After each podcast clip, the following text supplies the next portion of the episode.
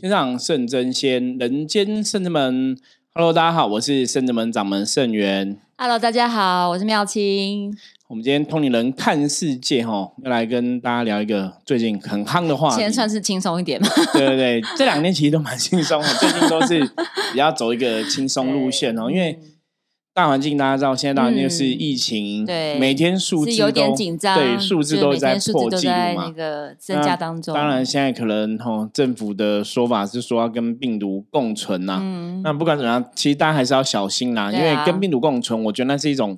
无奈之下的选择、哦。因为你其实真的很多状况挡不了，对。可是大家还是不要小看这个病毒哦，因为国外的状况，有些人得了病毒之后，即使是轻症或怎么样，他之后好了之后，还是有一些后遗症。嗯，后遗症其实对你的身体啊，对你的健康啊，甚至对生活都还是有很大影响。响。对啊对对，不要想说啊，这只是感冒没有事哦。其实你不小心有一些后遗症哦，影响还是很大。当然最好，我们还是希望大家都可以幸福健康啦。所以像我们最近就是有哦，我们之前有那个因为防疫的关系，我对们有点一个那个防疫祈福灯嘛。灯对，一百块就对，一个人找一百块，我们就帮你点一盏灯，然后写个书文跟神明嗯求吼。那那写书文在宗教的仪式上面来讲是比较圆满的一个做法，然后就是嗯会比较好比较正。式，我们会禀上一个文书，对对对，帮大家跟神明求平安顺利。对，吉祥哦。那嗯这也是圣人们的专业，我们的专业可以做到部分。所以大家如果有这个需求的话，哈，也可以点这个防疫灯哈。我们希望就可以祈求这个远离有保佑对远离疫情的影响。嗯，好，那因为最 最近就是这个疫情状况，让大家会明星比较浮动嘛，我们就是来谈一些比较好笑的。对 好笑的话题、快乐话题，或是一些嗯特别话题哦。那现在来分享就是那个最近一个很夯九天玄女的的影片，九天玄女影片哦，这就是对阿汉 PO 影片哦，阿汉嗯拍的一个九天玄女，影片。大家应该都看过了吧？对他，我应该我我昨他昨天看嘛，我昨天看他已经两百多万人，最近都一直被九天玄女的那个阿汉西版，对，真的很厉害，就是爆红。其实这种东西哦，我像因为我都有有很在注意这种，像是 YouTube 啊一些新媒体的东西，嗯，有些时候你就是你不太懂为什么这个会爆红。觉得他真的蛮酷手的，蛮好笑的。对，因为他的里面其实一直以来也是很多都很好笑，可是对这一次就突然爆红，我觉得这个应该是 九天玄玄女那个唯一指定姐妹，所以九天玄女有保佑，对蛮多梗应，该是哦。我觉得九天玄女有保佑哈。那我们今天就是来跟大家聊聊哈。那当然，这里面我觉得大家可以自己上网搜寻，嗯可以看一下哈。嗯那重点是要来聊一聊九天玄女，嗯，对，九天玄女是像哈，九天玄女到底是谁这样子哈？那这个话题我我相信，其实我们以前应该有提到过，可是有些人可能还是没有听到过哈，不太了解九天玄女是谁这样子哦。嗯好，那我简单介绍一下哈。嗯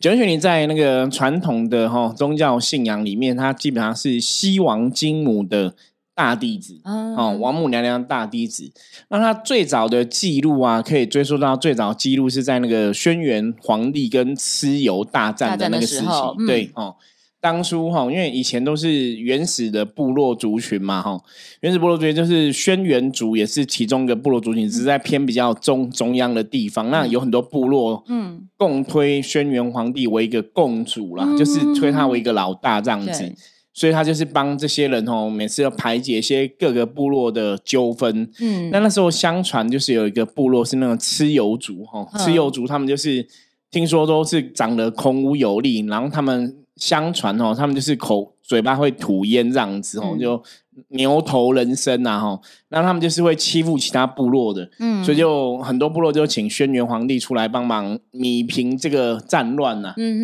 嗯，那因为刚刚讲说他们嘴巴会吐烟嘛，所以他们都躲在那个森林里面哦。嗯。所以轩辕皇帝的族群要去打，他们都打不下来，因为他们都吐烟，你就会迷失方向，方向，嗯。所以就一直都没办法赢他们哦，嗯。所以就很伤脑筋。那这个故事其实看到什么？古兽人吼跟现在人其实一样，都是你遇到事情很不顺，比方说台湾之前可能一直都没有下雨嘛，啊，大家就会跟来求神对，会跟老天爷求这，个哈嗯天降甘霖，求这个下雨。嗯那这个轩辕跟蚩尤大战，因为一直都打不赢嘛，所以打不赢，他们就求什么？求说希望上天可以哈帮忙哈嗯化解这个状况，嗯让轩辕可以打赢就对了。对，那因为宣元皇帝在祭神的时候是非常诚心的、嗯。哦，诚心诚意在祭神，所以相传那时候西王金母哈、哦、就收到这样一个祭神的这个心意，嗯他就派他的使者跟轩辕皇帝讲说：“你不用担心哦，你这么诚心诚意拜神哦，我们一定会协助你嗯哦。”就听说有这样的一个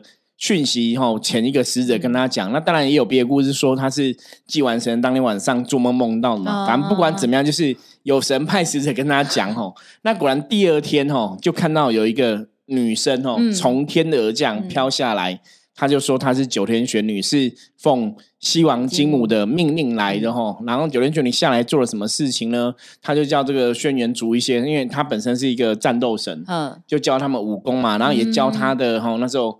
呃，轩辕皇帝的老婆哈叫雷祖哈，嗯。一个女生哈，就教他怎么坐指南车哈，嗯。你就不会进森林，即哦使有雾，就不会迷失不会迷失方向。向。然后又教他一些一些技术哈、嗯。教他一些什么风水卜卦什么，相传那时候他都有传下来，就对，所以后来就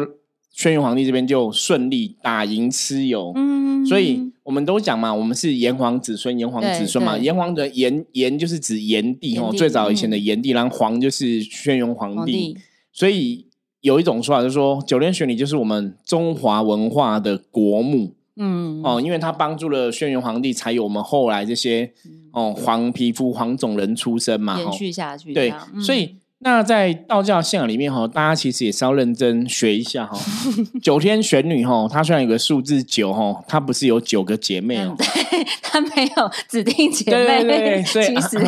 所以那个阿汉讲的那个故事啊，他说九天玄女唯一指定姐妹哈。嗯对，那姐妹当然九天玄女只有一个人呐、那她对当然可以有九九姐妹嘛哈。可是不是不是九天玄女这个名字就对了哈。不是说像以前我有听过人家说，因为九天玄女有个九数字嘛，所以它有一二三四五六七八九哈，九姐妹，九姐妹 是基基本上没有这种说法啦。嗯哈、那当然，如果你是用灵修派的角度来看的话，灵修派是讲有这种所谓九龙九凤的嗯说法哈、嗯你如果用九凤的一个概念去讲九天玄女的姐妹，好像是可以说得通了哈。嗯那你当然迷诸四海，应该讲我们天下人，我们都是兄弟姐妹，因为我们都是黄皮肤的人哈。嗯。大概是这个逻辑，所以九天玄女本身那个九代表是因为在九在道教里面来讲是天数，就是最大的数哈、道教就讲的九五之尊这样子嗯。哈。那在古时候来讲，易经的乾卦跟坤卦就是九跟六哈，嗯。哦，就是乾卦是用九，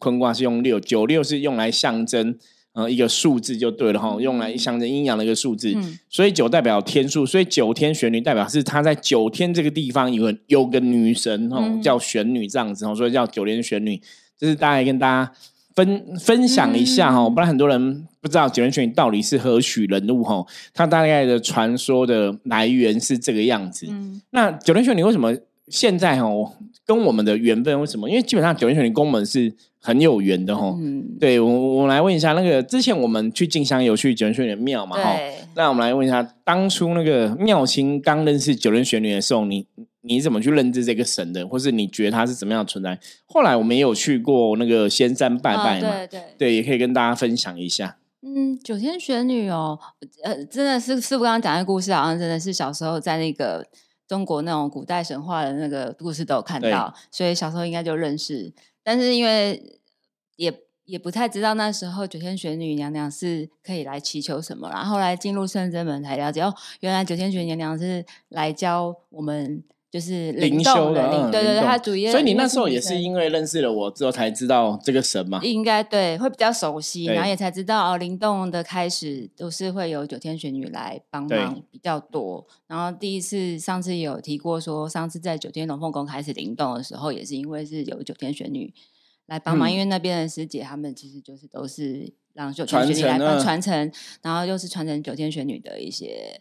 算是功法嘛，对，对来帮忙，因为灵修派的信仰里面，像我们是走灵修出身的嘛，对哈。灵修派信仰里面，我们之前讲过，最重要就是瑶池金母，就是这个嗯西王金母。就刚刚嗯里面我们讲故事嘛，西王金母派他的使者，派他、嗯派他这个九天玄女是他大弟子去帮嗯这个轩辕皇帝。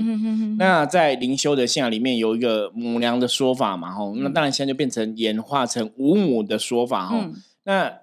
灵修派母娘的灵修讲的是西王金母的传承，嗯，那因为九莲玄女是西王金母的头号大弟子，对，所以等于是协助西王金母协助母娘去传承这个灵修的功法。嗯，哦，所以在我们自己我们自己在认知上，九天玄女来讲，她的确是一个算大神仙呐，哈，大神仙就是法力哈，法力很厉害这样子哦，神通很广大。那为什么阿汉会去演九天玄女哦？因为也有一种说法哦，算相传我刚刚讲嘛，有一种说法是说九天玄女传下人间，就是包括这个易经卜卦的嗯的技术哈，包括这个风水，都是九天玄女传的。所以有些命理师哈，命理行业会把九连玄女当成他这个行业的一个祖师爷。嗯，所以为什么阿汉在讲这个东西？所以现在有很多老师，他可能都是从，如果你是修灵修的老师哦，像我们现在这种灵修派的，对，大多数应该都知道九连玄女。嗯，哦，因为都会跟九连玄女有很大的一个连接跟关系在。那我刚刚讲嘛，包括你是易经卜卦的，包括你是会风水的哈，甚至有以前也有我听众说，就做那个香的，那嗯制香业的哈，祖师爷他们也是会拜九天玄女，嗯所以他大概是有这样的一个连结在就对了哈。所以为什么？阿汉在讲这个风水，呃，命命相师哈，算命会提到九天玄女是有这个含义，因为台湾目前如果是大部分的宗教的朋友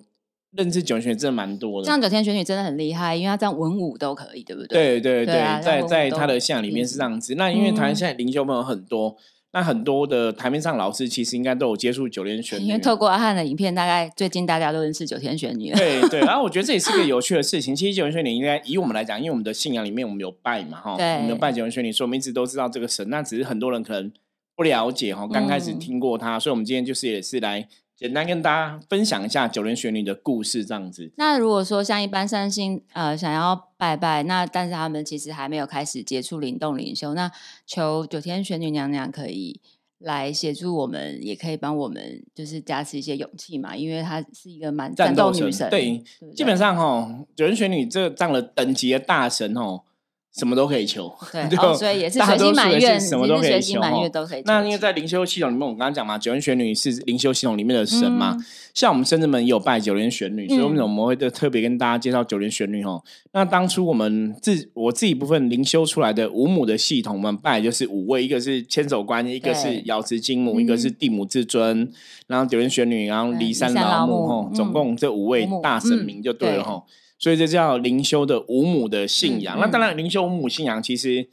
每一个庙都有它不同的五母哦。嗯你要看他们拜的五母是哪五位哈。嗯那五母的灵修信仰，基本上它是根源于哈中国人就喜欢，因为我们人是有金木水火土五行啊，构成的一个组组合嘛哈、嗯所以就会有个五的一个概念。那也讲。呃，中国人讲五方嘛，东西南北中哈，嗯所以它有五行五方的这个概念。所以五其实，在某个程度上面来讲，它代表一种基本的圆满了哈。嗯就以五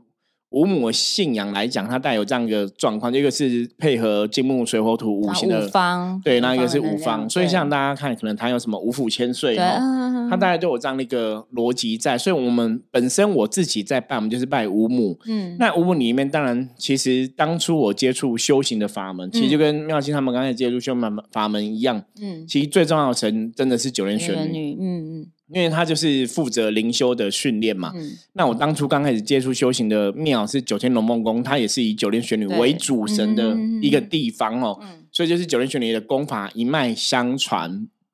那深圳门的灵修的灵动功法就是九天玄女传的。对，所以如果以前如果来深圳门的话，你的早期比较早期，可能如果是我跟大家在互动，我也是会去感应到九连玄女的状况哦，嗯然后来跟大家说明。那这就是母娘一脉相传的这个缘分然后。对，所以当然，我觉得提到这里，就是大家如果想要认识九连玄女，可以来圣。对，真的也可以来深圳门哈，可以来深圳门接触一下，能跟深圳门的九天玄女打打招呼啊，不用不用等降落，对，不用等降落哈，随时都在哈，对，随时都在。九天玄女随时在，母娘随时都在哈，对不用等它几百英尺降落，你来一个跌哈。对，我觉得这个是大家可以去好好认识九天玄女这个神呐、嗯因为在我自己的信仰来讲，其实我们都从九天玄女的功法里面也学到很多东西哦。对啊我觉得也是可以来、嗯今天来给来跟大家分享一下。那刚刚提到说，那妙心你一开始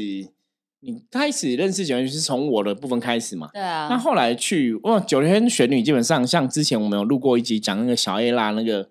拜哦朝山去哦去那个哎跪楼梯，对对，去仙山邪灵宫哦。嗯。那他也是去拜九天玄女。嗯。哦。仙山邪灵宫是在那个苗苗栗。苗栗那边哦仙山邪灵宫。哦很高。对，是 一个拜九天玄女的好地方啦。嗯。不过我们以前我们讲过哈，那个庙相传是修行人都一定要去那边会一下，大多数大多数灵修都会去那边会，可是其实庙是这样子哦，我们讲说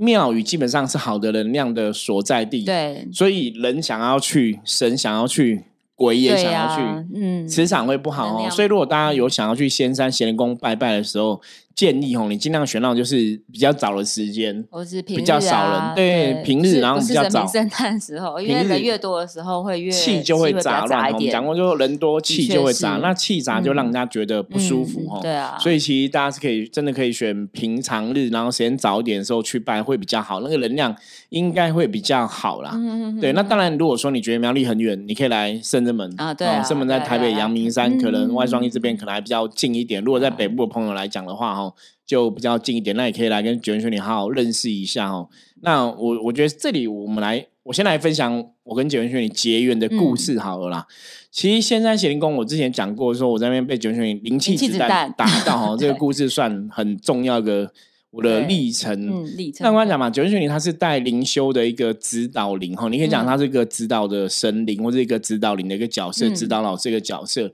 所以基本上灵修派的人吼，常常在讲母娘、母娘、母娘吼，要么不是讲瑶池金母或是王母娘娘，因为瑶池金母、西王金母、瑶池金母跟王母娘基本上是同一位神然后、嗯嗯嗯不是讲瑶池金母或王母娘，就是讲九天玄女吼。嗯。那在信仰的逻辑下，哈，就像古时候人家讲说，像基督教，比方说，哈，上帝是天父嘛，哈，嗯。或者是说，哈，什么哦，主是天父，就是古时候人也会讲嘛，中国的皇帝也会讲说，我们是皇帝是天子嘛，嗯。哦，那像我们讲，我们是炎黄子子孙嘛，孙对不对？嗯哈、所以从这个逻辑来讲，一般很多时候我们在信仰上面会把神都当成像我们的爸爸妈妈一样，嗯像郭照几个给我提供啊见哈，不然我们听过就说啊是上天的小孩这个意思哦。所以在灵修派的系统，因为讲母娘的一个信仰，就母、母的这个字的信仰，那这个母字其实在讲灵修派系统，它其实讲的是大道的本源，嗯。大道的源头，天下哈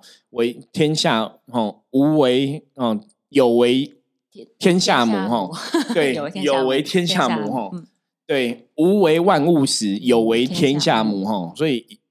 信仰有这个说法哈，嗯。所以有这个母娘或是我们讲母源的这个修行的方法哈，嗯。所以在这个系统上会把瑶池金木啊、九天玄女都当成像自己的妈妈妈一样嗯，所以你当然你在看到这个妈妈的时候，像以前我们来讲嘛，灵魂看到妈妈，你可能投胎在人间很久了，嗯你可能没有遇到她，那你看到妈妈就会想起来，嗯恢复记忆，让可能看妈妈就会很难过哈。对就像那种慧灵会大哭一样哦。对，妙清以前有慧灵过吗？你有大哭过吗？有啊，有有有，在什么时候在什么时候有几次吧，九天龙凤宫应该也有吧。然后不知道有一次去，好像都是母娘的，大部分都是看到庙妈妈的或是菩萨的，然后就会比较容易。那以前你去仙山邪灵宫，觉得欸仙山，仙山好像还倒还好、还好欸，因为那时候也还没有啊到灵性很对很彰显的时候，而且爬爬上去就有点有点累了。就没办法去感觉 然后去灵魂的感受去仙山几次，可能都是因为人真的比较多啦。对对啊，人比较多的话，就很难气就比较气杂在比较杂，也比较难静下对对对啊定下来。不过，嗯、之前有一次去人稍微少一点，我们是在那边灵动，对就比较没有去前面会对，然后。不过我觉得那边灵动还不错，就真的是好山好水能能量，对对对嗯对对，你会比较放，哎也有空间，然后就可以让你尽情的去，就是对，跟神明打招呼这样子哦。所以在灵修派系统里面来讲，我刚刚前面讲嘛，我们拜九人玄灵、拜瑶池金母母娘系统，它是有它的一个道理。嗯，那因为它是瑶池金母的大弟子，所以在灵修这个部分来讲，九人玄灵的确是一个很重要的神、然后很重要的神。嗯那那种灵气跟神明的交汇，哦，这种东西，坦白讲也是要让大家真的也要自己体验看看哦。我觉得这种东西你要体验看，你才会去了解，因为嗯你没有真的去接触，也很难了解。那当然，有时候你去了解这种气的过程，哦，可能平常也是要有一些什么打坐，对，有一些打坐这种经验，你可能也才会去了解气在讲什么哈。嗯你没有打坐这种经验，你可能也不太了解气在讲什么。你可能也没有灵气，你也没办法跟神明有一些感受或感应。嗯，的确是自己要亲自来体验。就像上周我们有来开一个灵动灵修的课程，对对对，那我们也是请了九天玄女的画像去呃教室来做那个放置。然后也是在此在那个教室带大家来做开始做那个练气的部分，对，因为我们开始灵动的开始，这个灵动开始就是真的，你还是要通过打坐了，通过打坐练自己的灵气，然后灵气，对，然后之后可能我们之后也会把这个课程，我们也会有线上的课程然后推出，大家到时候可以再参考一下哈，因为了解九天玄女，你要了解这个神奇，它是真的有它厉害的地方，神威。神通广大的地方吼，所以阿汉演这个东西，为什么大家会有这种共鸣？因为其实我觉得从另一个角度来思考，就是表示说，其实很多人知道九连玄女。当然，阿汉演的那个我觉得很好笑哦。那当然有一个部分是，应该大多数人，你如果真的有接触修行的朋友，因为台湾其实修行的朋友很多，对啊，应该也会他这样讲，你也会有感受。就像我们看这影片，我觉得很有感受。哎，九连玄女是很真的是很慈悲的一个大神仙哦。所以刚刚前面讲的就是他一个简单的一个来源，让大家了解一下哦，原来这个神是我们一般讲中华的国母啊，哈，有这个国母的说法。九天玄女虽然是武的，就是教大家灵动，但是因为我觉得九天玄女，我们有圣真门九天玄女，我觉得看蛮慈祥的，其实对对啊，有时候就是想要求祈求的事情，其实就是透过呃祈求圣人们的九天玄女娘娘帮忙，我觉得就是。感觉到就还是有母娘的爱这样子，对，因为母娘就像妈妈一样嘛，所以你跟这些神接触会有这种，可以给你很大的勇气。对，真的会感觉会不一样哈。那当然，大家如果说想要知道我之前那个灵气子弹故事，你可以往前面的集 数来听哦。对对对，我这边就不特别重复，不过也有写。对，不过基本上那个九泉灵气子弹，那是在。我在修行的过程中，我觉得算是蛮重要的一个过程嘛，也是转泪点嘛。转泪点算是，因为我在那个时候，我其实以前。你那时候会灵动有气感觉，可是其实都觉得还好。嗯嗯嗯因为一般我们讲灵修，其实男生都是比较理智的，比较理性。嗯。所以男人要去感觉到灵气的流传会比较困难。嗯那女生本来可能筋骨就比较软，所以她气流传的哦会比较好一点。那女生有时候比较感性嘛，嗯。所以你的感应力就会比较强。嗯所以一般在灵修的系统中，可能女生要特别去感应到神明啊，感应到灵气啊，感应到能量是比较简单的。可是男生是真的会比较困难哦。那后来我那时候在亚马在仙山邪灵宫跟九泉有接触，就是我们讲灵气之安，是因为我真的也是跪着。嗯。可是我其实那时候跪了之后，我们讲过旁边的师兄姐都在灵动了，我也不会灵动。那我真的就觉得，就是额头哈，就眉心轮有一股能量高气压，很像一个灵气的子弹打过来，然后我就。达到，然后就应声而倒哦。然后一开始从丹田，就从大概肚脐的地方就全身充电哦。那个电是我到现在感觉非常清楚，那电带怎么跑哦？那让你记忆很深刻，对，所以才会讲说哦，真的会有个一股气的运转，然后什么气转周天什么的哦。可那时候比较特别是那个是真的，你很清楚感觉到是一股能量打进你身体里面，然后去引动你引动你身体里面的气，嗯，因为它。他如因为我怎么讲引动，他如果打进来，理论上他应该是从头开始麻，嗯，可是不是，他是从肚丹田哈，就跟人家人家练功从丹田嘛，所以我觉得他比较像是一股能量去驱使你触媒吧，触发这样子的状况哦。所以当然你说从宗教的线来讲，我觉得那是九连玄女加持我的能量哦，比较像是这个感觉。而且那个感觉是让你觉得全身是通体舒畅，是非常舒服的吼。所以也是从那个之后吼，被姐妹选这个灵气站打到之后，我才慢慢进入灵修的阶段。就你可能开始会灵动了，你有办法去运那个灵气吼。所以像之前跟大家分享过嘛，然后早期灵动都会全身是电，你全都很有感觉，然后全是电的时候，我才会觉得，哎，这是我有一股力量在身体里面流窜，你才去做灵动这个事情。对啊，就是像师傅带我们都是训练本领，那本领要动的话，其实就是一个很自然而然的动作。对，就是你自己的灵气要转动啊，因为你要怎么去运转你的灵气，这才是一个根本。对啊，从元气开始都是很基本的。那妙清讲到一个很大的重点，因为灵修其实真的是要训练自己的本领，然后。本灵就是你自己本来的面貌，本来的样子，而不是说一开始你就去接所谓的外灵。嗯，杨峰一开始你就接关圣帝君，你就接济公，你就接三太子，你就接什么九人玄女哈？那个其实我们在我们的法门里面，在深圳门法门里面，在我修行的法门里面，我们都不建议这样做，嗯，因为你还是要去运转你自己的能量，这才是对你会学到的。嗯你如果一开始又借助这些哦外在的外力哈，能量或者是说嗯借助这些神明去对做一些事情，可能就不是那么适合啦。对，可是当然说那些神明如果他是共振你的能量出来，你还是修自己的本领，我觉得那就没有关系。嗯可如果你其实不是修自己的本领，是跟外灵有接触的话，那可能嗯就不是很理想。对啊，因为也不知道接的神明是好好或不好或什么，没办法你可能不太确认这样分辨这样子对啊，哦。所以今天也是简单跟大家哈、分享一下，到底九天玄女是何许人物哈、对，那这个阿汉的这个影片提到九天玄女哈，为什么大家哎可能会有个共鸣哦？我觉得当然一方面是他影片好笑，一方面是大家对九天玄女，如果你不了解的话，其实也是希望通过今天 p a c k a g e 的分享，让大家稍微了解一下九天玄女这个神哦。嗯所以我刚刚前面讲过嘛，算命的很多东西也会把它当成一个祖师爷来看待嘛。嗯可是它不单单只是算命界的祖师爷，它其实更重要。就像我们刚刚前面讲，它是灵修的算祖师爷哦，因为灵修的法门的传承，九天玄女算是非常非常重要的一个神。而且现在台湾的宗教、台湾的民间信仰，现在很多都是相信九天玄女的，所以那个连接就会不一样。而且我们现在是走灵动灵修，然后师傅又是走象棋占卜，真的跟九天玄女缘分对，连接就会蛮深的哈。所以大家如果想要好好感受一下九天玄女，好好想要知道九天玄女更多事情哦，欢迎大家有空可以来到深圳门哦还有或。者也可以下载九天玄女的桌布，对，我们把对链接放在我们下面 资讯栏哦，今天九天上架玄女的桌布哦，大家也可以下载下来看一下嗯深圳门九天玄女到底哦，你跟他有没有有些 特别的感应哦，也可以跟我们对对对分享。好，任何问题加入深圳门的 line 跟我取得联系，我是深圳门掌门盛元，我们下次见，拜拜拜。